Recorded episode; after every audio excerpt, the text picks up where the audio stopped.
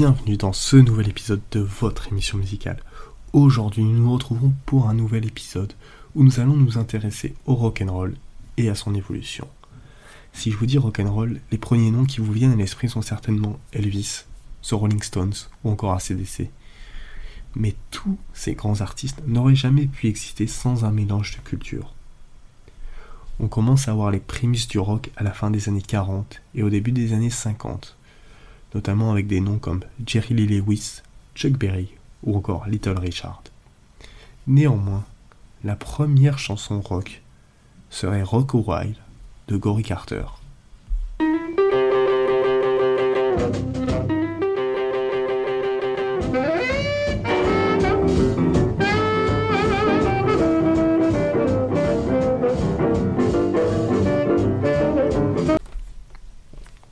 Première étape, le rockabilly.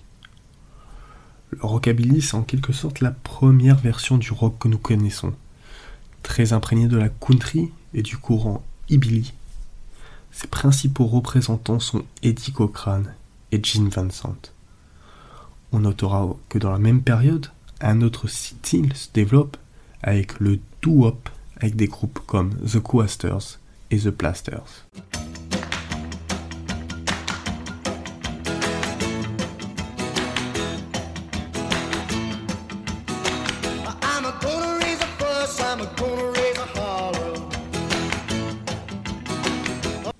Cependant, à la fin des années 50, c'est déjà le déclin. Sauf qu'à l'autre bout de l'Atlantique, quatre jeunes garçons de Liverpool ont commencé à se faire connaître et à faire parler du rock and roll. Je parle évidemment des Beatles. À partir des années 1960, le rock prendra une toute autre tournure. Cela sera la révolution anglaise.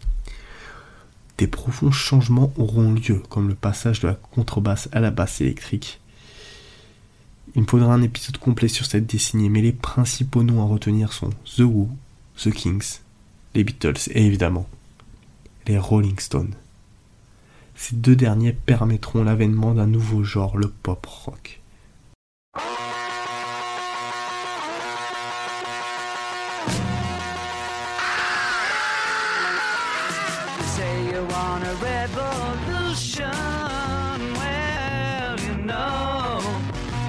Partir des années 70, c'est le bordel, avec l'arrivée du rock psyché chez les Doors, Deep Purple, Led Zeppelin.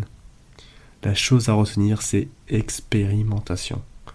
Pousser toujours plus loin les limites, avec des morceaux de plus en plus longs, des solos explosifs. Et la consommation de produits stupéfiants et d'alcool.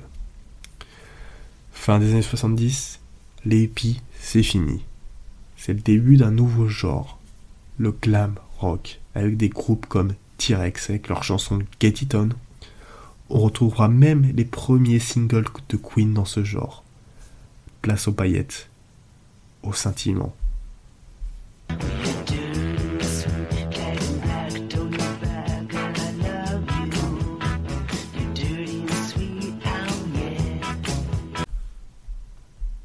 Nous arrivons enfin aux années 1980 avec peut-être la partie du rock que je préfère, l'avènement du hard rock avec ACDC, Aerosmith, Scorpion. Si on doit définir ce genre, des riffs puissants, une batterie très forte et des voix aiguës.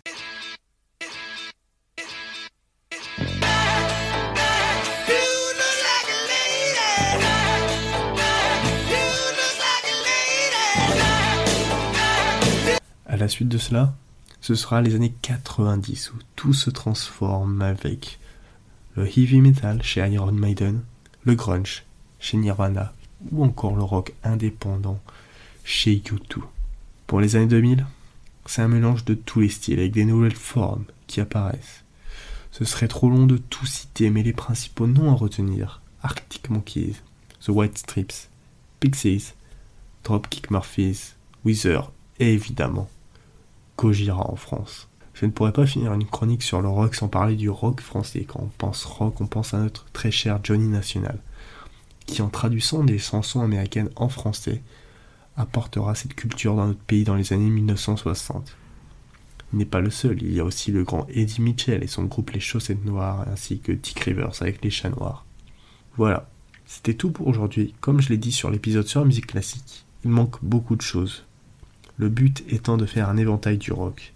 Pour ma part, je vous souhaite une très bonne journée, bonne soirée, et je vous dis à lundi pour un nouvel épisode.